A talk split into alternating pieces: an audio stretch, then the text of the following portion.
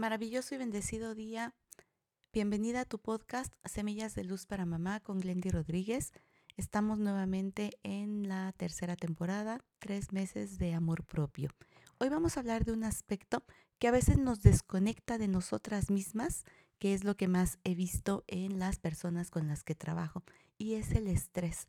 Cuando estamos bajo mucha presión y estamos sintiéndonos irritables, cuando no tenemos así como esa sensación de, de, poder manejar las situaciones, de pronto arremetemos con las personas que están a nuestro alrededor. Y eso, por supuesto, que nos hace sentir inadecuadas, nos da una sensación de malestar y desde luego afecta nuestras relaciones interpersonales. Uno de los aspectos que yo he notado que también me han funcionado en mis mentorías, en mis procesos terapéuticos, es ir teniendo un plan.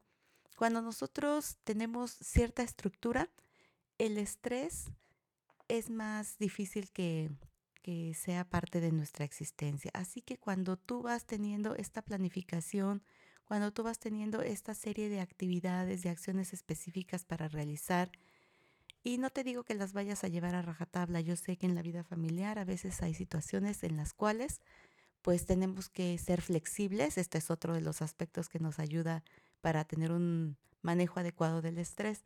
Sin embargo, entre más organización vas teniendo en tu día a día, en tu cotidianidad, es menos probable que el estrés quepa en tu vida. Así que bueno, ten un plan y te sentirás menos agobiada, menos estresada.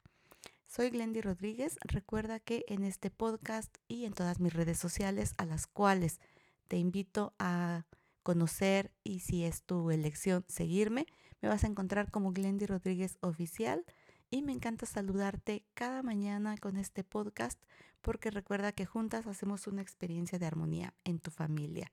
Y también te invito a que si consideras que esta información puede serle de valor a otras mamás, a otras mujeres, por favor, ayúdanos a compartir y a llegar a más personas para que tengamos familias en más armonía.